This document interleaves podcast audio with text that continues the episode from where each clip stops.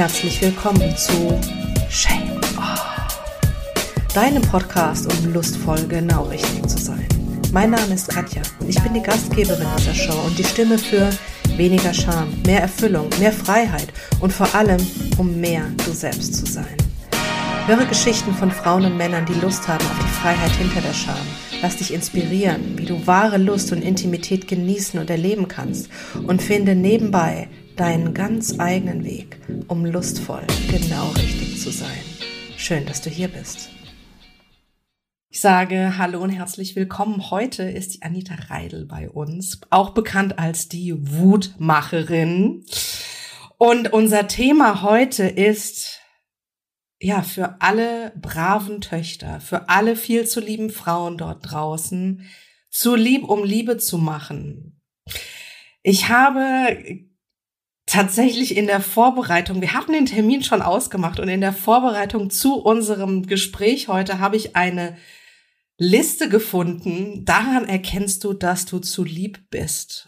Und ich habe diese Liste gesehen, habe sie durchgelesen und dachte mir, oh shit, oh shit. Ich habe mich fast in jedem Punkt wiedergefunden. Und ich bin so froh, heute die Anita zu Besuch zu haben.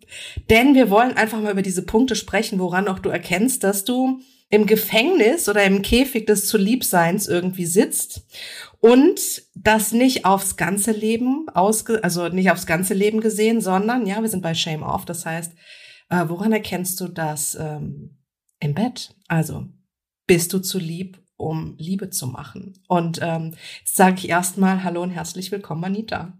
Vielen herzlichen Dank für die Einladung. Ich freue mich schon. Lass uns ein paar Wachrüttler rausschicken in die Welt. Ein paar Wachrüttler, ein paar Wutrüttler genau. in die genau. Welt. Vielleicht ganz kurz, warum Wutmacherin? Wie bist du dazu gekommen?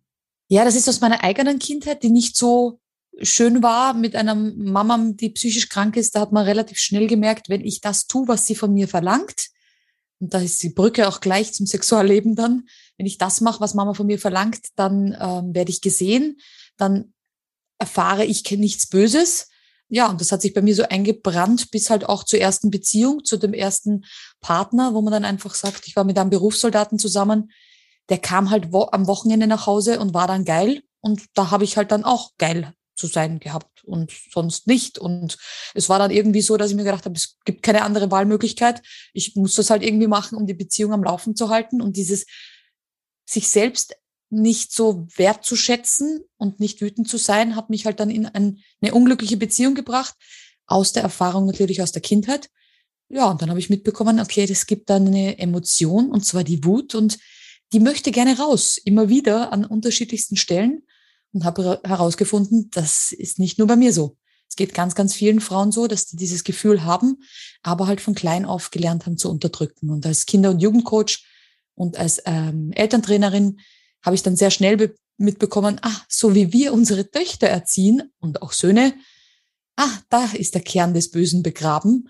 Ja, und habe mit viel Persönlichkeitsentwicklung meine eigene Geschichte aufgearbeitet und helfe jetzt schon mehreren tausend Eltern, bei ihren Töchtern das anders zu machen um dann später die Liebe zu haben und die Liebe zu leben, die man verdient hat und die man auch haben möchte. Genau. Oh, ich habe gerade Gänsehaut. Ja, lass uns einsteigen, lass uns ein reinspringen in dieses Thema und direkt die erste Frage oder direkt der erste Punkt, woran du merken kannst, dass du im Käfig des Zuliebseins bist. Du fühlst dich oft nicht gut genug. Anita, was hat das mit Wut zu tun oder was hat das mit zu Liebsein zu tun? Ich würde sagen, das ist schon mal der erste Punkt an alle, die das hören, sehen, irgendwo mitbekommen, diesen Podcast. Macht euch mal eine Liste, worauf ihr besonders stolz seid. Was ihr besonders gut könnt. Und das werden jetzt die Damen werden vielleicht maximal zehn Punkte aufschreiben können. Wir setzen uns selten hin und schreiben auf, was wir besonders gut können. Wenn jemand gefragt wird, mäkelt er herum, ja, ich bin nicht so gut beim Autofahren, beim Einparken bin ich nicht so gut, das kann ich nicht so gut. Ja, Kuchen ist auch angebrannt. Also wir sind eigentlich in unserer Gesellschaft mehr daran bestrebt zu sagen, was wir nicht gut können, anstatt dass sich jemand hinsetzt und sagt, ich bin eine verdammt gute Autofahrerin und backen kann ich wie ein Weltmeister. Da macht mir keiner was vor. Also so redet man selten, nicht mal im Freundeskreis. Also das klingt dann gleich überheblich und angeberisch. Und das heißt, wir haben gelernt, wenn wir uns klein halten, dann werden wir in einer Gruppe eher akzeptiert, als wenn wir uns in die Mitte stellen, die Brust rausstrecken und sagen, das bin ich, ich bin stolz. Und das ist eben dieses, ich bin nicht gut genug. Von klein auf bekommen wir halt immer so Feedback, so Ratschläge. Ja, wie könnte man es besser machen? Benimm dich so nicht als Mädchen. Ein Mädchen ist nicht laut, ist nicht frech, ist nicht aufmüpfig, ist nie wütend. Ja, wenn ich das von klein auf höre und plötzlich bin ich wütend, merke ich schon wieder, ich bin nicht gut genug. Alles klar.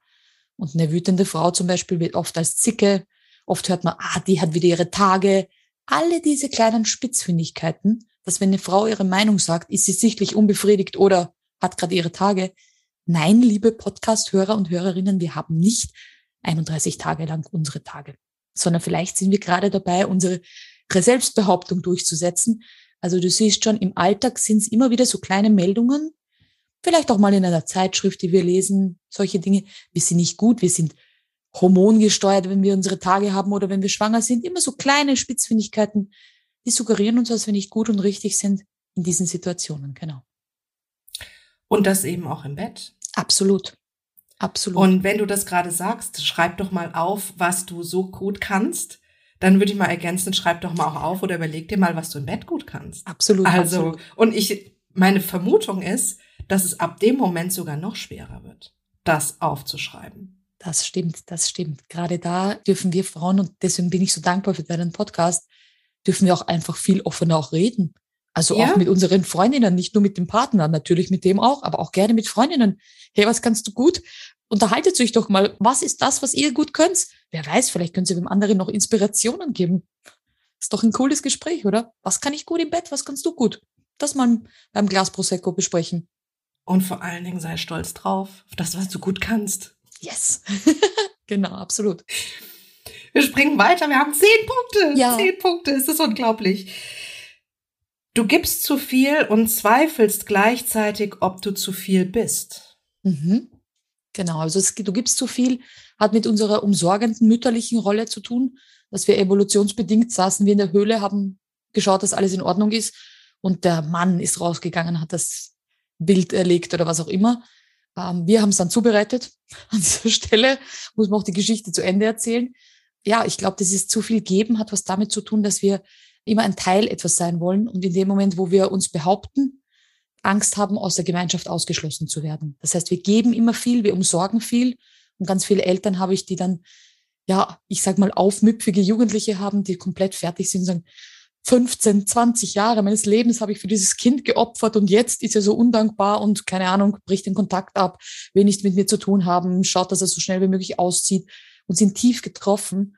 Und dann dreht sich der Jugendliche um und sagt, ja, Darum hatte ich aber keiner gebeten. Du hast das doch gemacht. Also dieses zu viel geben, jemanden fast erdrücken, hat dann was mit uns zu tun, weil wir Angst vor Ablehnung haben.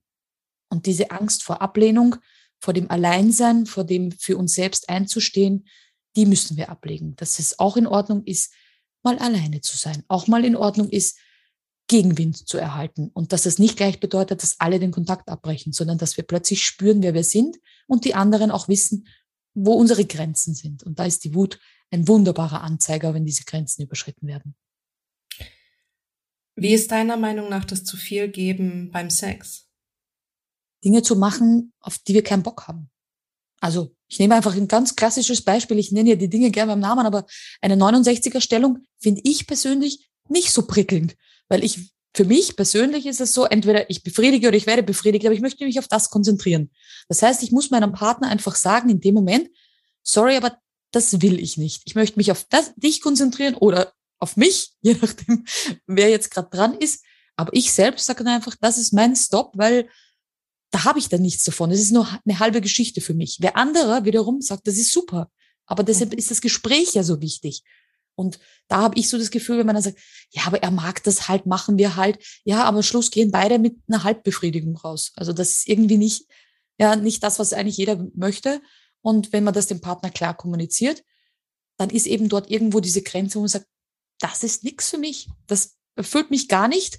Kann ich machen, wenn es sein muss. Aber hey, wir sind beim Sex. Gar nichts muss sein. Das ist das Wichtige.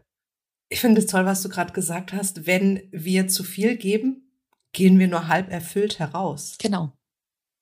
Genau. Und deshalb ist und, es ganz wichtig. Ja, das für uns selbst und, was eben auch gesagt hast, ja, und für einen Partner ist es auch blöd. Oder für die Partnerin. Klar. Ja. So ist es. Absolut. Ja.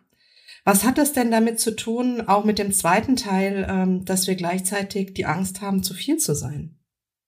Ja, weil das, dieses, ähm, also ich, ich bin ja Kinder- und Jugendcoach und ich weiß aus der Jugend aus, es sind meistens die Erfahrungen der ersten Beziehungen.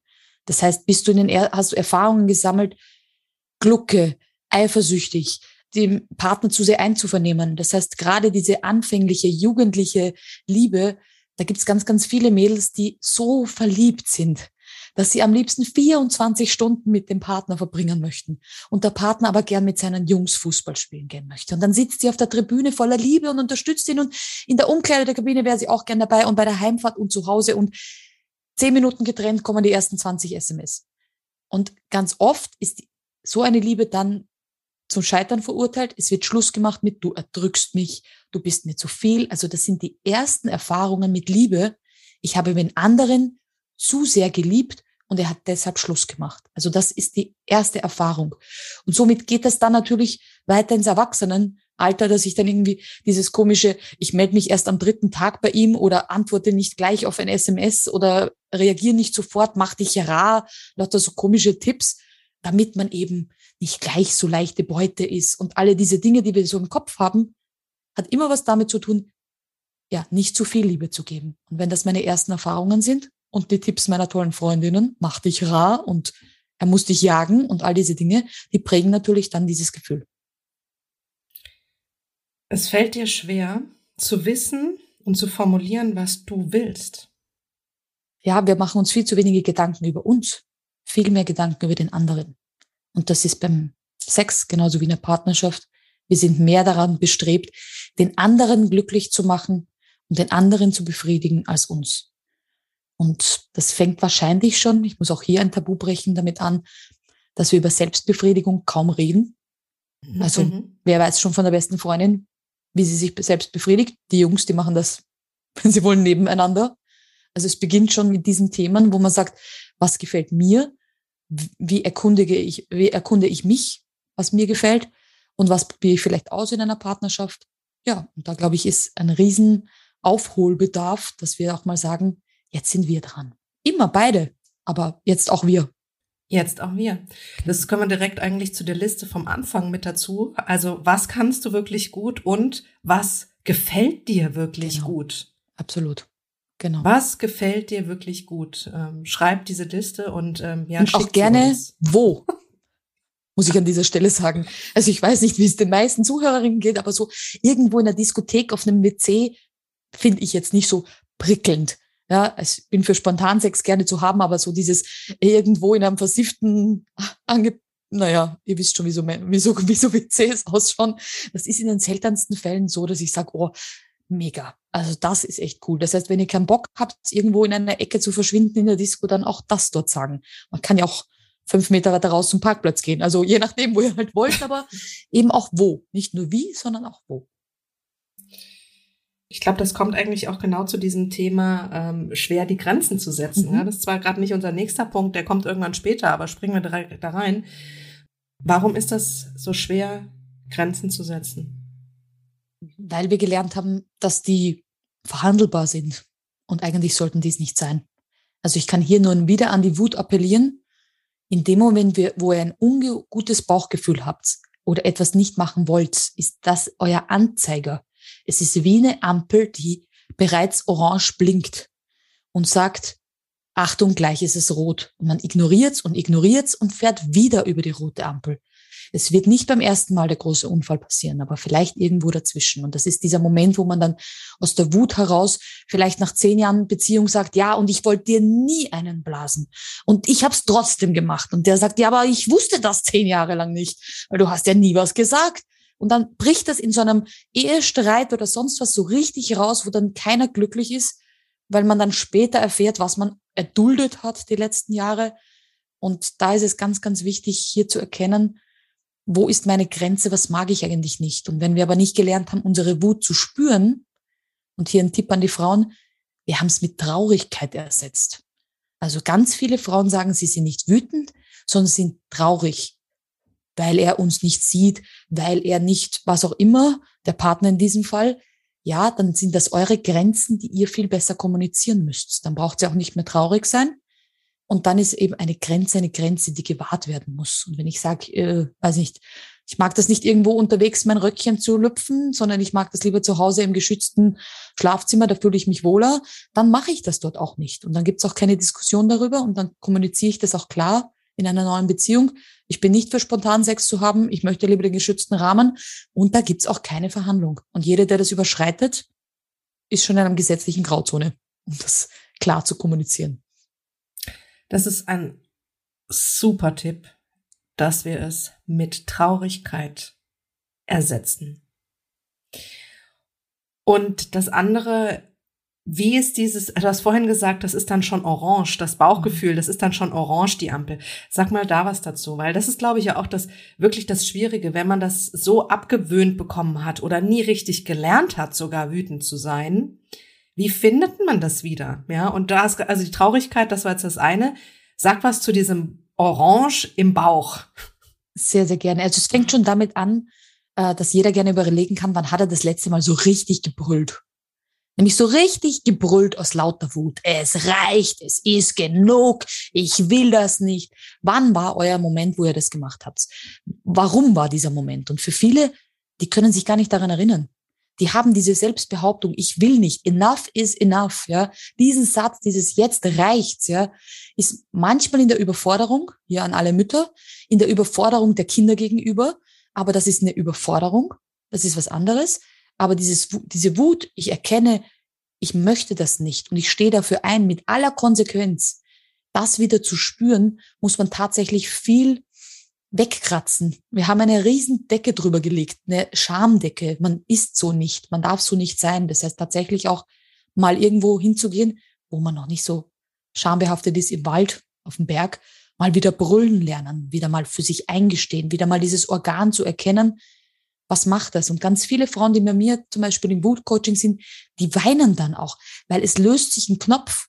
Es ist plötzlich, die lassen los zum ersten Mal wieder seit langem und die können endlich wieder das rauslassen. Das heißt, macht's diese Übung vielleicht irgendwo mal und lernst dann Wutmomente zu erkennen. Das ist wirklich gar nicht so einfach zu erkennen, wo habe ich ein unwohles Gefühl?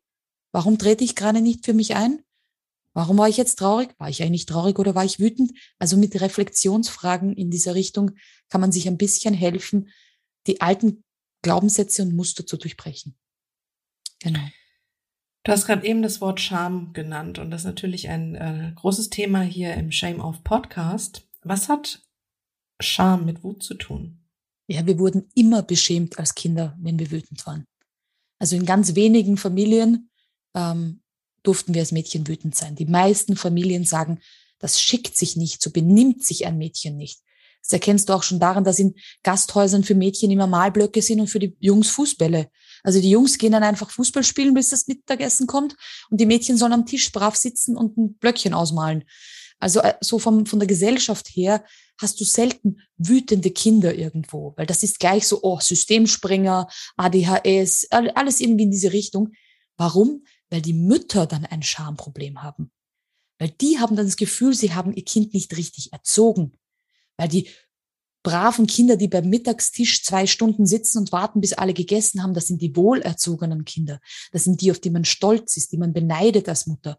Nicht das Kind, das da am Tisch sagt, ah, ich habe keinen Bock mehr, was eigentlich natürlich ist für ein Kind, das einen Bewegungsdrang hat. Das wäre schambehaftet, weil ein Kind, das bei uns in unserem Breitengrad durchs Restaurant läuft, das ist unangenehm in Italien, in Spanien, da sind die Kinder bis in die Küche willkommen. Also es hat auch was mit unserer Scham zu tun. Wie benimmt sich das Kind? Und das Kind nimmt das auf und denkt sich, uh, der Mama ist das unangenehm. Okay, dann verhalte ich mich anders.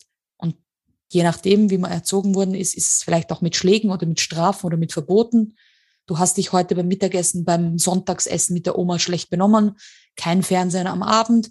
Also man lernt Stück für Stück, für Alter für Alter, wenn ich die Mama beschäme in unangenehmen Situationen, gibt's Strafe, Schelte. Und das zieht sich dann halt natürlich auch durch, wenn ich wütend werde, wenn ich meine Meinung behaupte als Jugendlicher, kriege ich wieder eine Strafe. Und es wird immer mit Strafen und Sanktionen schambehaftet überlagert. Und irgendwann einmal denke ich mir, okay, dann ist besser, ich stehe nicht für mich ein. Nicht im Beruf, nicht in der Partnerschaft, nicht in der Sexualität, um mich zu schützen, bis ich das Korsett sprenge. Wie sprengen wir das? Tatsächlich aussteigen aus dem Drama. Und das ist gar nicht so einfach, weil wir das ja jahrelang gelernt haben. Mhm. Tatsächlich ist es manchmal nur leicht, wenn man in diesem Thema Persönlichkeitsentwicklung dieses Emotionscoaching, also den Bereich der Emotionen, endlich in den Fokus setzt. Also es ist wichtig, sich Emotionen anzuschauen und nicht nur Business Skills und Wachstum und weiß ich nicht was alles, sondern bei sich selbst anzufangen, Emotionen zu benennen. Und das kann man gerne beginnen, indem man mal am Tag aufschreibt, was hatte ich heute für Emotionen? Was waren denn heute für emotionale Momente? Und wenn man dann weiß, dass man am Tag so an die 200 bis 300 emotionale Momente hat, ja, wenn man jemanden am Abend fragt, wie war der Tag so? Ja, stressig. Das war's dann. Das ist jetzt mittlerweile schon eine Emotion geworden. Stressig ist es aber nicht. Das heißt, tatsächlich auch mal zu erkennen, wie reagiere ich überhaupt in diesen Momenten und woher kommt das? Wenn ich merke, es hat orange geblinkt, woher kommt das? Ist das mein Glaubenssatz? Ist das aus meiner Erziehung? Ist das gesellschaftliche Norm? Oder kann ich hier aussteigen und meinen eigenen Weg finden? Und da braucht es manchmal ein bisschen Hilfe, weil ja wer von außen drauf zeigen muss und sagt, ist das wirklich so? Mhm. Genau. Ich komme zu unserer Liste zurück. Du machst dir viele Sorgen, was andere über dich denken. Oder in der Beziehung beim Sex, du machst dir viele Sorgen, was dein Partner oder deine Partnerin über dich denkt. Auch hier wieder der Bogen, wir wollen immer geliebt werden und in der, in der Gruppe aufgenommen sein. Das heißt, uns ist besonders wichtig, das haben wir von klein auf gelernt, gerade die Mädels, umsorge die anderen, spiel mit deiner Puppe, schau, dass es der Puppe gut geht. Von klein auf haben wir jemanden zum Umsorgen gehabt, im Kindesalter schon. Und das dreht, geht dann weiter. Auch in Familien mit Haustieren ist dann meistens das Mädel dasjenige, das sich um die Haustiere zusätzlich kümmert. Also es wird so von klein auf erzogen, sich um andere zu kümmern, ist eine unserer tollen Charaktereigenschaften. Und wenn man Frauen fragt, worauf bist du stolz, das hatten wir vorher, dann kommt ganz am Anfang immer, ich bin eine tolle Mama, ich bin eine tolle Hausfrau, ich bin eine tolle Ehefrau. Und das sind die Dinge, die die meisten Frauen ganz am Anfang hinschreiben. Da kommt nicht, ich bin mutig, ich bin selbstbewusst, ich bin da, da, da, sondern es kommt zuerst mal irgendeine umsorgende Rolle, die wir großartig einnehmen und gesellschaftlich akzeptiert. Ich bin Single und reise durch die Welt und mache sie mir, wie sie mir gefällt, kommt in den seltensten Fällen vor. Also tatsächlich ist uns diese Sorge der anderen ein bisschen gesellschaftlich aufgestülpt worden. Und da dürfen wir jetzt endlich anfangen, auch die Me-Perspektive einzunehmen und schauen, was gefällt denn mir? Ja, und ich glaube tatsächlich auch, dass diese Sorge, gerade auch beim Sex, was denkt der andere jetzt über mich, uns um die schönsten Momente beim. Sex einfach auch wirklich betrügt, ja, diese Sorge. Also, wie viele Frauen erzählen davon, dass sie den Moment hatten, oh, kann ich jetzt überhaupt irgendwie in die Position gehen? Sehe ich dann irgendwie noch gut genug aus? Kann ich in diese Position gehen? Äh, muss ich jetzt vielleicht lauter stöhnen? Muss ich leiser sein? Darf ich das machen? Was denkt er jetzt? Ähm, bin ich beim Blowjob gut genug? Ja, all diese Gedanken. Und allein diese Angst, was denkt der andere jetzt von mir, bringt uns dermaßen in den Kopf, und raus aus dem Körper, dass natürlich jegliches wirklich schöne Erleben in unserem Körper für uns einfach flöten geht, einfach weg ist. Ich würde gerne was Humoristisches dazwischen reingeben, um da zu erkennen. Also wenn ein Mann nicht mal die Butter im Kühlschrank findet, obwohl sie vor ihm steht, wie hoch ist die Chance, dass er da eure Zellulite sieht? Oder euer Bäuchlein oder sonst was. Also versteht ihr Mädels, es ist, in unseren Köpfen ist das so, aber die finden ja nicht mal die Butter im Kühlschrank. Also so viel, wie wir uns Gedanken darüber machen, was könnte der in diesem Moment, das hat er gar nicht am Schirm. Also ob ich in der Situation gerade ein Bäuchlein habe oder vielleicht gerade mein dicker Oberschenkel oder ich weiß nicht, was wir uns da auch für Gedanken machen. Ganz ehrlich, der ist froh, wenn er das Loch findet. Entschuldigung für diese Und die Butter. ja, und die Mutter. Also weißt du, deswegen macht euch da gar nicht so viel Gedanken. Und dann denkt einfach im Alltag dran, wenn er das nicht findet oder sein Autoschlüssel oder sonst was, in dem Moment wird er auch nicht zum zum Scanner Persönlichkeit, wo er alles in dem Moment erkennt. Also, nee. Herrlich, super. Du bist über die Maße hinaus flexibel. Ja, die Frage ist immer, ob, ob diese Flexibilität ein, ein Vorteil oder ein Nachteil ist. Also muss ich, also ich, ich denke mir auch immer auch jetzt, wir sind ja in einem Shame-Off-Podcast, muss ich das gesprungene Flickflack, keine Ahnung, was ist da für Dinge, muss ich das alles auch im Bett können? Muss ich da in alle Richtungen mich, ja, wo, wie und wann? Ich bin immer bereit, immer da, immer flexibel, immer, ja, oder kann ich dann einfach auch sagen, nee, heute nicht oder jetzt gerade nicht oder das will ich gerade nicht oder heute nicht oder was auch immer. Also ich oder das will ich überhaupt nicht. Das will ich überhaupt nie. Ja, genau, ja. das will ich gar nicht. Aber ich muss ja auch nicht, wenn ich sonst gerne einen Blowjob mache, immer wollen. Also vielleicht heute nicht. Ja, warum auch immer. Ich habe halt keinen Bock darauf, dich zu befriedigen in dem Moment. Ähm, und das müsste ich dann auch sagen. Also diese Flexibilität ähm, darf sein, nämlich dass wir unterschiedlich sind, nicht immer gleich. Ich glaube, da sind wir uns relativ einig, dass für die meisten jetzt 30 Jahre lang immer die gleiche Abfolge ja, nicht das ist, was die meisten erfüllt. Also wenn ich jetzt immer sage, es ist immer Unterwäsche ausziehen, also immer die gleiche, immer das Gleiche, dass es halt für die meisten dann sagen, okay, das ist ein bisschen langweilig. Aber ja, mal Licht an, mal Licht aus. Ich meine, man kann auch kleine Schritte machen in der Flexibilität. Man muss sich nicht gleich der gesprungene Rittberger und die Liebesschaukel ins Schlafzimmer äh, hängen, wenn man dafür noch nicht bereit ist.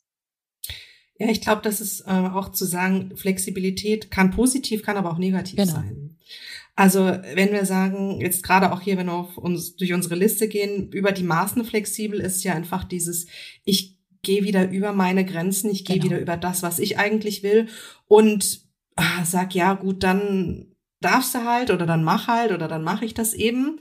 Und das ist genau das äh, brave Tochter flexibel sein, was äh, ja nicht nur orange, sondern rot blinken sollte. Und das andere, was du sagst, die Flexibilität, ist ja dann eigentlich dieser so, so ein schrittweiser Weg, Schritt für Schritt eben auch in eine Richtung gehen zu können, was man eben selbst möchte. An genau. Abwechslung, an das möchte ich heute. Und ähm, ich bin jetzt, ich bin flexibel, weil ich vielfältig bin. Ja, also ich würde mhm. tatsächlich das Wort finde das Wort vielfältig ähm, sehr bereichernd und sehr schön, aber zu sagen, ich bin eine vielfältige Frau, ich bin eine vielfältige Persönlichkeit und ich liebe Vielfältigkeit. Ja, absolut. Ja, absolut. Du bist eine Perfektionistin. Ja, ich glaube, das ist ein großer Punkt bei vielen Frauen, weil sie das Gefühl haben, wenn wir einen Fehler machen, einen Fehler eingestehen, irgendwo etwas passiert. Ich muss immer plakative Beispiele nehmen, aber ich nenne sie auch einfach so. Vielleicht mal pupsen während dem Sex. Soll schon mal vorgekommen sein. Oh mein Soll Gott. Nur bei uns ist das vorgekommen. Niemand anderer auf der Welt hat jemals gepupst. Und da gibt's ja Pupsen äh, überall. Vaginalpupsen, Afterpupsen, also einfach komisches Geräusch. Macht komisches Geräusch da unten. Ist passiert. Ja, auch das. Oh Gott, was würde der jetzt denken? Ganz ehrlich, wenn ihr eine tolle Partnerschaft habt, vielleicht lacht sie einfach beide oder es wird ignoriert und nicht so dramatisiert, also wo der dann einfach sagt, ja, ist egal, weiter geht's. Also wo wir dann sagen, oh Gott, Scham, ja. Also ich habe ne, tatsächlich eine Freundin, die früh morgens immer eine Stunde vor ihrem Partner aufsteht, um sich dann zu stylen, Make-up und alles, und dann legt sie sich wieder hin, damit sie in der Früh so aussieht, wie wenn sie gerade irgendwo hingeht, wo ich mir dann immer denke, mein Mann kennt mich in allen Situationen, überfordert, wütend, über dem Klo hängen und kotzen wahrscheinlich. Ich weiß nicht, ich muss überlegen, nach 18 Jahren Beziehung, wahrscheinlich hat er das auch irgendwann mal erkannt. Ja, vielleicht auch mal mit Durchfall und Regelschmerzen am Klo. Keine Ahnung. In all diesen Situationen, wir sind nicht perfekt, aber wir machen das nach außen hin so. Und gerade in der Partnerschaft finde ich, das ist die kleinste Einheit außer mir selbst, die eigentlich dieser geschützte Rahmen sein sollte. Ich muss nicht pupsend in der Öffentlichkeit herumrennen und sagen, ach, das ist toll, jeden in der Straßenbahn anzupupsen. Aber wenn sowas in einem sexuellen Akt passiert, vor lauter Leidenschaft, dann ist es wie das Stöhnen, ist es wie alles andere. Mhm. Es passiert und hat keinerlei, es gibt keinen Strafenkatalog. Gerade bei Sex, ich finde, man setzt sich doch nicht nachher und sagt, na gut, der Blowjob heute war jetzt nur auf einer Skala von drei bis, ja, also es macht doch keiner. Und gepupst hast du auch. Und übrigens, da, wie du das Bein rübergeschlagen hast, das war jetzt auch nicht so toll, weil da war deine Zellulite zu sehen. Also es macht doch keiner nach Reflexionsgespräch. Das heißt, gerade wenn wir im Alltag viel hohe Ansprüche haben im Job, dann müssen wir das ablegen. Und ich finde, es ist ganz, ganz wichtig, dass man das auch ablegt und deshalb vielleicht auch ein bisschen einen Übergang schafft.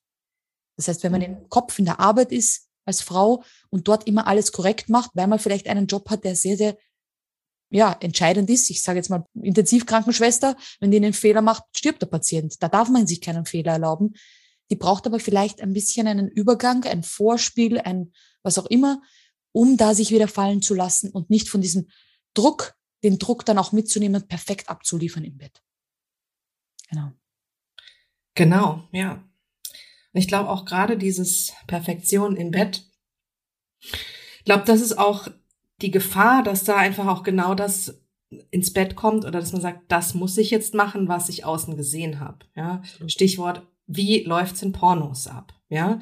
Weil das ist ja das, was uns und wir sind in gesellschaftlichen Prägungen, in gesellschaftlichen Themen. Das ist das, was uns als perfekt gezeigt wird. Auch Jugendlichen, entschuldige, dass ich dich unterbreche, auch Jugendlichen an dieser Stelle. Auch hier ist der Anspruch ans erste Mal und an das, was man können muss als Jugendlicher aufgrund dieser Industrie natürlich extremst hoch. Also, dass ich dann als 16-Jährige ähm, vier Männer gleichzeitig befriedige, wie das halt in dem Porno, also was, das ist auch bei Jugendlichen ein echt extrem hoher Druck, ähm, hier zu erkennen, was will ich überhaupt, weil man macht das doch so. Ja, es ist vor allen Dingen, wie sich das alles so zusammenschließt, gell? diese ganzen Punkte. Das ist, ähm, ja, und auch da, wie sprengen wir die Perfektionistin? Also tatsächlich. Sprengen wir sie mit Wut? Ähm, mit Humor oder mit Wut? Ich sage immer diese zwei Dinge und jeder kann sich aussuchen, was er am besten kann. Aber ich habe mich auch tatsächlich mit meinem Mann schon mehrfach bei Pornos hingesetzt und mich darüber unterhalten, wie unrealistisch das ist. Also einfach dieses, gar nicht mehr aus dieser befriedigenden Sache den Porno anzuschauen, sondern einfach zu sagen, ja, na klar, natürlich. Und jetzt macht sie noch das und das. Na, wie, unnat wie unnatürlich ist diese Körperhaltung? Da kriege ich doch Lendenwirbelschmerzen oder habe einen Bandscheibenvorfall oder das geht ja gar nicht, dass man da, weiß ich nicht, vom Kasten springt und dann direkt auf dessen Penis, seinem steifen Penis landet. Das geht doch organisch. Also es geht ja gar nicht. Also so kann man sich halt auch mal einen zu zweit anschauen und einfach sagen, das ist doch unrealistisch. Und vielleicht suchen wir uns was Realistisches daraus und probieren das aus. Aber einfach auch hier darüber mit Humor und einfach auch das zu sprengen. Und ich finde auch gerade im Gespräch mit Jugendlichen, ich weiß, das ist echt deep shit, aber schaut euch mal mit einem Jugendlichen oder euren Jugendlichen, sofern sie es aushalten, mal so einen Liebesfilm für Erwachsene an. Man muss ja auch nicht gleich den härtesten Porno nehmen, und sagt denen einfach, dass das nicht realistisch ist, dass das nicht das ist, was in den normalen mhm. Betten stattfindet, sondern dass das geskriptet ist und dass das so nicht sein muss. Weil das halt vielen den Druck nimmt, die sich auf YouTube oder auf Netflix oder sowas solche Filme anschauen und glauben, alles ist Fifty Shades of Grey. Und ja. sie müssen das auch mitmachen. Wie im Film übrigens gezeigt, wie eine Dame brav hörig ist und mitmacht. Mhm. Dann schaut man sich das an und dann ja, lernt man das mal als Frau da eine lange Zeit dient und ihm gehorcht und für ihn da ist. Nächster Punkt. Gespräche mit deinem Partner schiebst du gerne vor dir her oder deiner Partnerin. Ja, ähm, ist ja, haben wir ja nicht gelernt, darüber zu reden. Also ich meine, wer hat schon mit seinen Eltern so darüber geredet oder mit Lehrern? Als Kinder- und Jugendcoach kann ich sagen, war ich immer die Coole, die dann in die Klasse gekommen ist und gesagt hat, wie Analverkehr funktioniert, weil wer möchte das von seinem Matheprofessor hören? Aber auch da gibt es einige Dinge, die man beachtet. Wird einem selten in einem Porno erklärt. Also, oder wie ein Blowjob funktioniert. Das heißt, diese Gespräche über Sex finden viel weniger statt, viel weniger offen statt. Deshalb liebe ich Podcasts, weil da können sich Jugendliche wunderbar auch Dinge anhören, die zu dem Thema sind, ohne dass sie wirklich Fragen stellen müssen. Aber wenn sie Fragen haben, wo ruft man an, wo meldet man sich, das ist sehr schambehaftet. Und deshalb werden wir das auch als Erwachsene in Partnerschaften nur schwer machen.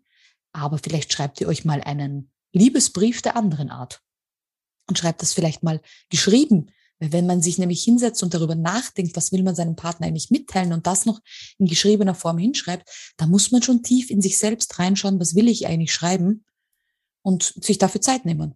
Und dann ist vielleicht der Inhalt noch wertvoller, als es in irgendeinem flüchtigen äh, zwischen Tür und Angelgespräch ist, sondern echt mal so hinsetzen, darüber nachdenken, das in Schriftform machen, ihm als kleine Liebesbotschaft mitgeben Ja, und vielleicht ist es schon der Anfang eurer sexuellen kleinen Briefchen. Wunderschöne Idee.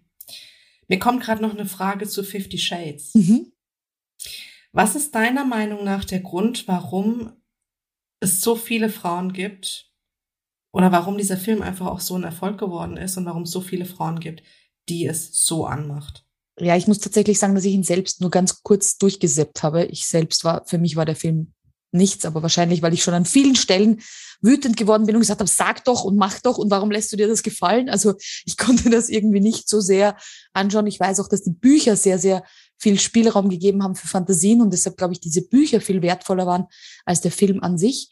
Ich glaube, dass manche Frauen, die diesen Perfektionismus haben, gerne mal für kurze Zeit Kontrolle abgeben wollen.